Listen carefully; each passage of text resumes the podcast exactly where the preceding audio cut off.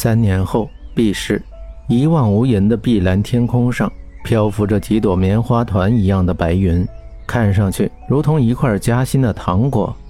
微风吹拂云朵，变换着姿势，轻纱微动。皇城酒店内，姿态优美的树木错落有致地分布着。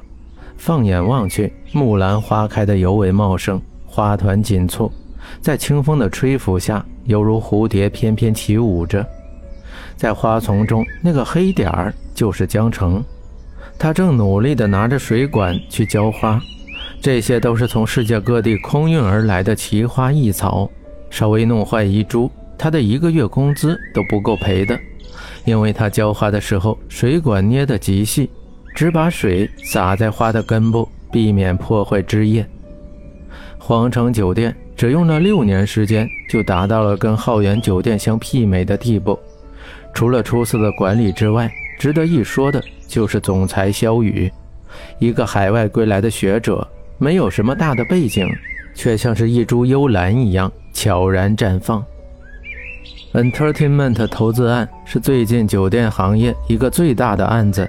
参与竞争的有数百家酒店，其中最有实力的就是浩源酒店跟皇城酒店。浩源酒店的董事长简轩最近更是少有露面，致力于拿下这个案子。皇城董事长肖宇则时有接受记者采访，但对于投资案却不怎么提起。就算是有人提到，他也巧妙地回避过去。简轩做事魄力果断，肖宇则善于笼络人心。如同一滴水从荷叶上滚落，荡起涟漪。一场商业的血雨腥风正在悄无声息地展开。秘书方特在一边说着下午的行程，萧雨眉目淡淡的听着，脚步稳重的朝着前面走去。隐藏在树叶花丛中的水管轻动，江城却没有丝毫的感觉到，依旧沉浸在简凡的回忆中。水像是一条白龙般跃起。在空中划出一条抛物线，落到萧雨纯黑的西装上，开出无数朵水花。隔着水帘四目相对，江城看到那双深邃的眸子，没有一点的星光，嘴角轻抿着一个弧度，豆大的汗珠从方特的额头上渗出，身体微微发抖着，怒视着江城。萧雨面色如水，用纸巾擦着脸上的水珠，三人静默。只听得到纸巾擦动的声音，坏掉的水龙头还在喷着水，水龙在阳光下泛起彩色水雾。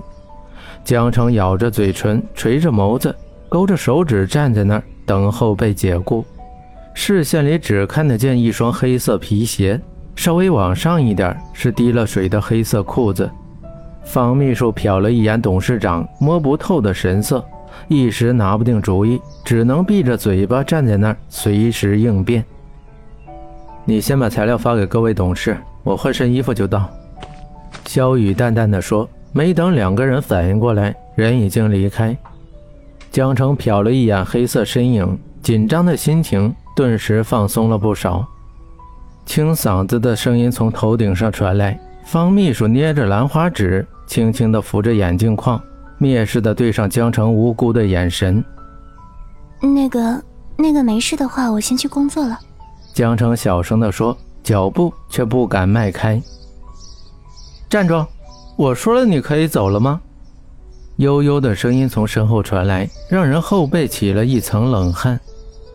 你放心，我会主动告诉我的领班，从我的工资里面扣除这身西装的钱。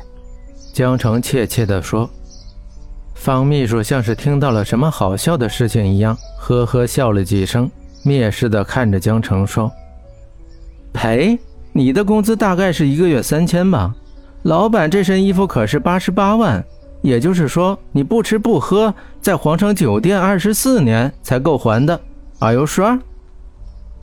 早就想到这身西装价格不菲，没想到会这么值钱，可话已经说出来，就没有办法收回了。